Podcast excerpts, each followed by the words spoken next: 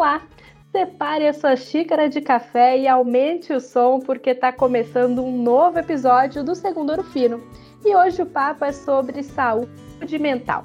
Estamos no Janeiro Branco, mês de conscientização sobre a importância dos cuidados com a nossa saúde. Quem conversa com a gente sobre esse tema é a Denise Pola. A Denise é psicóloga com formação na área de desenvolvimento humano e que atua há 18 anos com pessoas. Ela é apaixonada pelo ser humano, gosta de estar com a família, de caminhar de tardezinha para ver o pôr do sol e gosta de estudar para conhecer possibilidades de viver melhor e mais feliz. Denise, seja muito bem-vinda ao nosso segundo Ouro Fino. Oi, Mari, eu estou muito agradecida e honrada pelo convite. E através de ti, saudando você, eu saúdo a todos os nossos ouvintes. Denise, muito obrigada. Começa explicando para gente a campanha do Janeiro Branco, que esse ano tem foco no equilíbrio. E aí eu queria te pedir para já começar compartilhando com todo mundo que está ouvindo a gente aqui nesse segundo Ouro Fino a sua receita de equilíbrio para uma vida saudável. Sim, o, o, o, Janeiro Branco, né, Mari, que é essa campanha tão importante e tão representativa para todos nós pensarmos né, em quantas possibilidades de reescrevermos, né, ou escrevermos de uma forma como quisermos a nossa vida e buscarmos realmente o equilíbrio. É, pensando numa receita, né, eu acho que a primeira atitude que a gente tem que ter para buscar o nosso equilíbrio é o autoconhecimento é necessário que a gente saia do automático. A gente precisa se conhecer, a gente precisa entender como nós estamos nos sentindo, nós precisamos entender como está a nossa rotina, como que a gente está direcionando o nosso foco e que resultados nós temos a partir disso. Quando eu me conheço, quando eu compreendo a minha autorresponsabilidade, eu passo a fazer escolhas mais corretas para que eu tenha como consequência uma vida mais saudável em todos os aspectos. Eu diria que a receita para a gente buscar um equilíbrio seria o autoconhecimento, o auto-amor, né? Já que quando a gente ama, a gente cuida, a autorresponsabilidade, disciplina com a gente mesmo e ação. Considerando isso, Mari, para todas as áreas da nossa vida. Denise, você falou em todas as áreas da nossa vida, e aí eu já quero emendar com uma pergunta que os cuidados com o corpo, os cuidados com o espírito também são importantes, que hoje em dia, quando a gente fala de saúde mental, de fato não é só o cuidar da mente, né? Sim, sim, Mari, sim, é muito importante a gente entender, né, e buscar um equilíbrio entre o corpo e a mente para que a gente tenha um organismo realmente preparado para reagir de maneira adequada e positiva às situações. A nossa mente, corpo e espírito são conectados. É um sistema que está ali interagindo o tempo inteiro e todos, todos esses aspectos eles precisam de atenção. É por isso, Mari, novamente a importância do autoconhecimento para buscar esse equilíbrio. Por exemplo, né? Para eu ter um corpo em bom funcionamento, é importante a prática de um exercício físico. Então, é importante a gente pensar o que, que eu gosto de fazer, qual atividade física me faz bem, eu sinto prazer em realizar. Para nossa mente estar tá equilibrada, é importante ter um hobby, é importante manter a nossa mente em funcionamento, aprendendo coisas novas, mas o que, que cada um gostaria de aprender de novo? tocar um instrumento musical, talvez, aprender a cozinhar, a pintar. E para o espírito, essa também é uma questão tão particular. O que, que deixa essa parte tão importante equilibrada? Para alguns de nós, pode ser o contato com a natureza, para outros de nós, atividades mais introspectivas, como uma meditação, uma oração, um contato realmente com a nossa própria respiração. E às vezes a gente se esquece, né, que nós somos um todo formado por várias partes. E acabamos focando em apenas uma ou outra, deixando as outras sem atenção e aí a gente pode ter um desequilíbrio. Na tua opinião, quais são os principais sinais de alerta que uma pessoa deve ficar atento para saber se precisa realmente de uma atenção maior à saúde mental, considerando aí um cenário desse desequilíbrio que você acabou de falar? Mari, é, cada um de nós ele vai ter o, o seu funcionamento, né? Nós somos indivíduos e cada pessoa pode apresentar sinais específicos, que podem ser físicos ou psicológicos, ou ambos, inclusive, né? Porém, a gente pode pensar em alguns sintomas ou sinais que sejam bem comuns e que sim podem servir de alerta para a gente então buscar ajuda. Então, eu vou falar aqui de alguns sintomas bem comuns que aparecem para a gente ficar atento. O primeiro deles é a alteração do sono, a falta ou o excesso de sono. Dependendo dos hábitos e necessidades de cada pessoa, né? Cada um de nós tem aí a sua rotina, mas o recomendado, em linhas gerais, é um sono de 7 a 9 horas diárias. Então, vamos pensar, né? Como é que está a nossa qualidade de sono, como que a gente está conseguindo dormir adequadamente. Outro sinal é tensão e ansiedade. A gente entende, né, que é, frente a eventos específicos, como por exemplo uma prova que a gente tenha que fazer, ou mesmo alguma entrega profissional, algum desafio que a gente vá vivenciar, é muito, entre aspas, né, normal a gente ter aqueles episódios de ansiedade e tensão. Mas, se esses estados de ansiedade, de tensão, forem além disso que é considerado saudável, onde tudo pode trazer preocupação, deixar a gente tenso e ainda trazer outros sintomas, como a nossa respiração mais ofegante, falta de ar, taquicardia muitas vezes, isso precisa ser investigado. Outro sinal, Mari, dificuldade de concentração. É muito comum quando a nossa mente não está bem, é difícil, né, que a gente mantenha concentração e foco. Consequentemente, a gente pode ter esquecimentos com mais frequência, bem como dificuldade para a gente raciocinar e tomar decisões. Outro sinal, alterações de humor com facilidade. A nossa instabilidade emocional, principalmente quando a gente passa a ter muita irritabilidade, a falta de resiliência, deixando-nos reativos e impulsivos, inclusive naquelas situações simples do dia a dia, com a gente mesmo, na nossa relação intrapessoal ou na relação com as outras pessoas. É, destaco também, Mari, o, o afastar-se das pessoas, dos compromissos, né? Quando a gente não está muito bem, é, a tendência de isolamento. E quantas vezes, né, a gente pode inclusive é, inventar é, alguma desculpa para não sair de casa, para não encontrar com as pessoas, a perda de interesse por atividades que antes eram divertidas, nos davam prazer, hoje a gente acaba não tendo mais muito interesse, né? Estando em um, uma, um mental aí alterado. Desânimo, cansaço também são sinais que precisam ser considerados. Importante a gente pegar essas dicas e fazer aquele check. Se a gente está com algum desses sintomas, se temos muitos desses sintomas, e aí procurar ajuda, né? Realmente ficar alerta a tudo isso. Denise, o trabalho ele é um dos principais fatores também pontuados como gatilho para os problemas de saúde mental. Tem até um estudo recente da OMS, a Organização Mundial da Saúde, por exemplo, que fala que 15% dos trabalhadores no mundo têm transtornos mentais e que isso representaria quase um trilhão de dólares para a economia. São cerca de 12 bilhões de dias de trabalho perdidos anualmente. Na tua opinião, como que as pessoas podem se fortalecer para os desafios que são enfrentados no ambiente corporativo? Mari, esse assunto é um assunto muito especial, né? O trabalho ele traz para a gente dignidade, todos nós temos uma necessidade de nos sentirmos úteis, de colocar as nossas competências em prática para construir algo.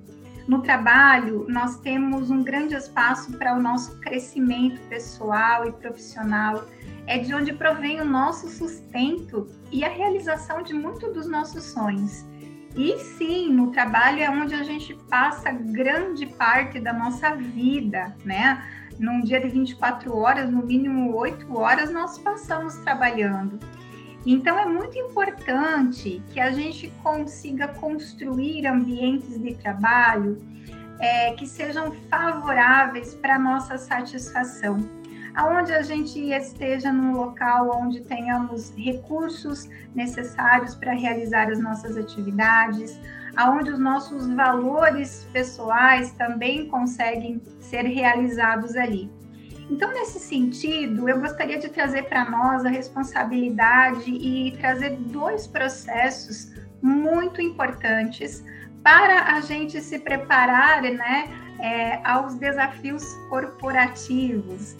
O primeiro aspecto, o primeiro processo, ele está ligado ao que a gente já falou, a nossa relação intrapessoal, ao nosso autoconhecimento buscar a nossa compreensão, desenvolver uma boa relação com as nossas emoções, tendo uma competência emocional a nosso dispor, cuidar do nosso corpo, mantê-lo saudável, porque é ele que vai nos conduzir aos nossos resultados, né?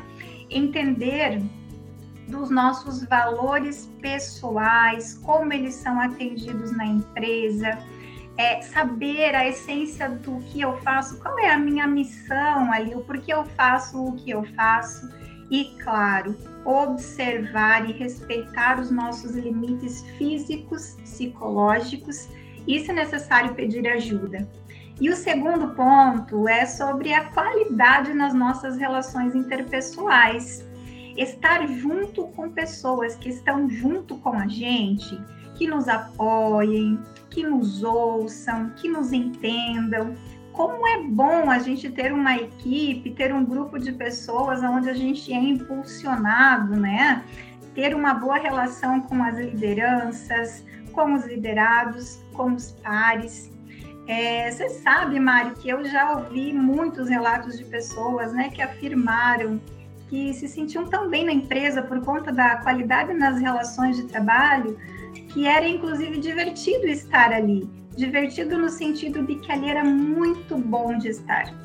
Para tanto, é recomendado que dentro das equipes seja inspirado o senso da colaboratividade, da colaboração, pois assim os desafios se tornam mais leves se compartilhados com todos. Então, resumindo, autoconhecimento e qualidade nas relações interpessoais nos ajudam aí frente aos desafios que a gente pode estar vivenciando na nossa carreira. A gente está falando, Denise, do, do, prisma relacionado às pessoas, né? De como a gente pode se preparar, se cuidar. Mas as empresas, as companhias também têm um papel muito importante nessa relação, né? Em especial a relação de trabalho, e como que as próprias corporações podem também cuidar das pessoas? Ótimo, sim, sim, é um papel muito importante. E é importante também nessa nossa reflexão aqui considerarmos uh, o quanto que tudo muda muito rapidamente, né? O quanto que as empresas também precisam se adaptar a essas mudanças. As pessoas mudaram, a forma de pensar mudou. E não tem como deixar de citar né, a influência que a pandemia teve sobre a nossa forma de ver as coisas do mundo. E quando a gente fala em papel da empresa, é importante observar que quantas oportunidades a empresa pode ter para desenvolver estratégias ligadas ao bem-estar físico, emocional e psicológico das pessoas, né? Aonde, consequentemente, se criem é, maior qualidade de vida no trabalho. O grande desafio para as empresas, ao meu ver, Mari, é compreender o que dentro do ambiente de trabalho gera pressão, que pode afetar na saúde, que pode trazer estresse, ansiedades, que pode trazer, entre outros, aí, sintomas psicológicos e, inclusive, doenças psicossomáticas. Entender o contexto que o colaborador está inserido, como ele vivencia a experiência do trabalho diariamente. E dessa forma, implementar estratégias para manter uma boa qualidade de vida dos colaboradores correspondendo às expectativas da empresa. No entanto, como sabemos, a qualidade de vida não está apenas no ambiente de trabalho, né, Mari? É preciso, então, estar atentos e cuidar de fatores emocionais e psicológicos das pessoas. E aqui a gente pode pensar em desenvolver uma cultura de confiança, né, através das relações, ter uma comunicação transparente e empática e oportunizar espaços para conhecimento e então atuar de forma a promover a segurança psicológica das pessoas que fazem parte dos grupos, das equipes e que diariamente estão interagindo nos locais é, de trabalho. Compartilhando aqui com os nossos ouvintes, na Urufino, por exemplo, a equipe conta com apoio psicológico, jurídico, financeiro tem academia para cuidar do corpo, grupos para trocar ideias entre pessoas com deficiência, por exemplo, quem está à espera de um bebê na família. A Denise, inclusive, participa com a gente de um programa chamado Vida Afetiva, que traz a conscientização constante sobre esses aspectos emocionais. Enfim, são vários cuidados com as pessoas, porque o indivíduo ele é uma somatória de fatores. E a gente falou aqui que a pessoa é um ser humano único, não tem como separar o que a gente vive em casa e o que vive no trabalho. É isso mesmo, né, Mari? Não tem, não tem como separar mesmo. É, não somos a maquininha, né, que liga e desliga. Agora eu vou para o meu trabalho, então deixo em casa todo o meu componente pessoal e vice-versa.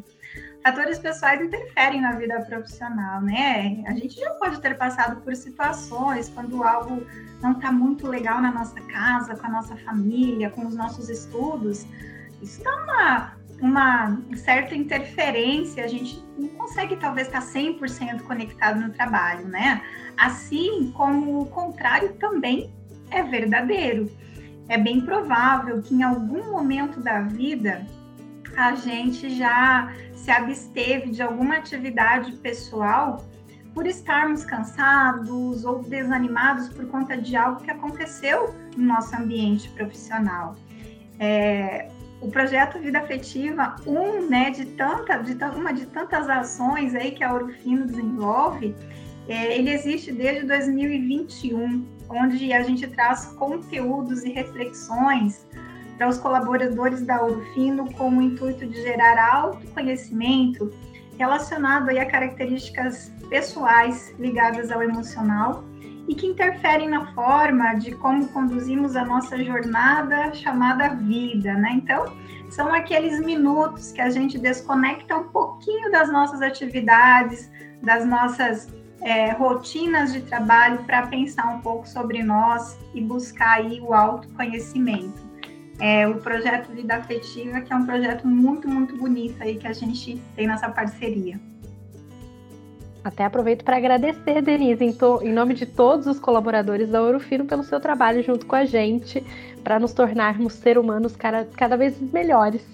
E você uhum. falou também da questão da individualidade, né? E aí o limite de cada pessoa também é diferente. Como perceber um caso, por exemplo, de burnout? É, Mari, o, o burnout, ele é uma síndrome, né? Uma, uma síndrome que tem um registro, inclusive, na, no CID, que é uh, um documento que lista aí as informações sobre os diversos problemas de saúde, né? A classificação internacional de doença. Inclusive, uh, no ano de 2022, Mari, a OMS reconheceu o burnout como doença do trabalho, né? Então, é uma síndrome que é caracterizada por esgotamento mesmo, né? Um distúrbio de sintomas físicos, mentais e psicológicos e de exaustão extrema. É, falando em limite, né, como você trouxe aqui, é, o burnout ele é realmente quando a gente ultrapassa a fronteira do limite. quando a gente já foi avisado pelo nosso corpo através dos sintomas, mas nós não paramos antes disso e podendo chegar, inclusive, a um colapso. E o burnout é um termo em inglês que se refere àquilo que deixou de funcionar por absoluta falta de energia. Cada organismo, cada pessoa tem o seu modo de funcionamento. É, nós somos únicos e, portanto, cada um tem o seu ponto de tolerância e é muito importante que a gente fique atento a esses sinais, a esses sintomas e, claro, né, busque ajuda, busque conversar, busque entender a, o caso e a situação de cada pessoa em relação a isso. O importante é não deixar chegar ao esgotamento, não chegar ao burnout. Mas se a pessoa chegou ali, quais são as medidas para sair dessa situação? Uhum. É, o, a, o burnout ele vai ter as suas características próprias, específicas, e eu quero destacar aqui então né, a, a exaustão, uma menor identificação com o trabalho, sensação da redução da capacidade profissional. É, olhando para a gente, né? Como que você se sente? Se você tem aí se sentido exausto, sabe? Quando a gente começa a falar assim, não aguento mais, é, quando a gente se sente incapaz, parece que não está produzindo o que pode produzir, se não se sente feliz, se não vê prazer naquilo que se propõe a fazer todos os dias e que sempre fez, né? Aí tem alertas, aí a gente precisa realmente observar o que, que acontece. É preciso então buscar ajuda, Mari. É, a síndrome, para ser tratada, ela vai precisar de um diagnóstico, né? Ela precisa ser diagnosticada. E para tanto, quem vai fazer isso é um, é um profissional da saúde, né? Médicos, é, médicos psiquiatras também, né? Que a partir desse diagnóstico e de acordo com cada pessoa, com cada caso, é que irá direcionar para o tratamento correto, que geralmente, né, vem aí com medicamentos e acompanhamento psicoterapêutico. E aqui, Mari, eu gostaria de fazer uma consideração, né? A gente falou muito sobre o autoconhecimento, entender nossos limites, entender que, que o nosso corpo nos, nos fala, né? Mas eu gostaria também de fazer um, uma consideração, porque às vezes a gente convive com pessoas que trazem na nossa, no nosso dia a dia essas queixas. Uh, queixas de que estão exaustas, de que não estão mais felizes, né? Então, a gente convivendo com pessoas que trazem essas queixas, é importante não subestimar esse sentimento é, e encorajar essas pessoas para buscar ajuda, às vezes tem alguns tabus envolvidos aí, mas a gente precisa entender que os profissionais da saúde, eles estão aí para nos ajudar e é importante que a gente tenha assim essa atitude e esse é, reconhecer que precisa de ajuda. Denise, a gente já está chegando aqui no final do nosso bate-papo. Esse tema de saúde mental, a saúde como um todo, né? É um tema bastante complexo. Eu sempre gosto de pedir pedir para as pessoas que participam aqui do Segundo Ouro Fino, compartilhando seus conhecimentos com a gente, que deixem uma dica de conteúdo extra para que quem quiser aprender mais, pensar mais sobre o assunto, também possa compartilhar dessas outras fontes. Então, queria pedir aqui a tua recomendação para a gente. Claro, Mari. É, eu quero deixar aqui duas recomendações uh, que são uma forma fácil e que para trazer para a gente alguns insights, um autoconhecimento e ainda vai é, de encontro ao que nós falamos, né, sobre as áreas da vida e buscar equilíbrio, uh, poderão te ajudar aí com lazer e aprendizado, tá?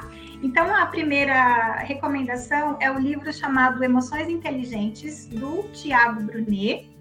E eu também quero recomendar para vocês o filme Soul, que é uma animação da Disney que traz para gente aí umas lições sobre autoconhecimento, propósito e que vale muito a pena a gente conhecer um pouquinho mais sobre isso também. Denise, muito obrigada pela sua participação com a gente hoje, pelas dicas em mais um episódio do Segundo Fino. Mari, muito obrigada. Um abraço para você e também meu abraço a todos os que nos ouvem aqui. E a a, a, a, dica de sempre é vamos nos cuidar, vamos buscar o equilíbrio para a gente viver aí mais feliz e mais leves. E pegando esse gancho da Denise, eu te pergunto: você já pensou o que, que vai fazer para o seu bem-estar hoje? Muito obrigada pela sua companhia. Até a próxima. Tchau, tchau. Tchau.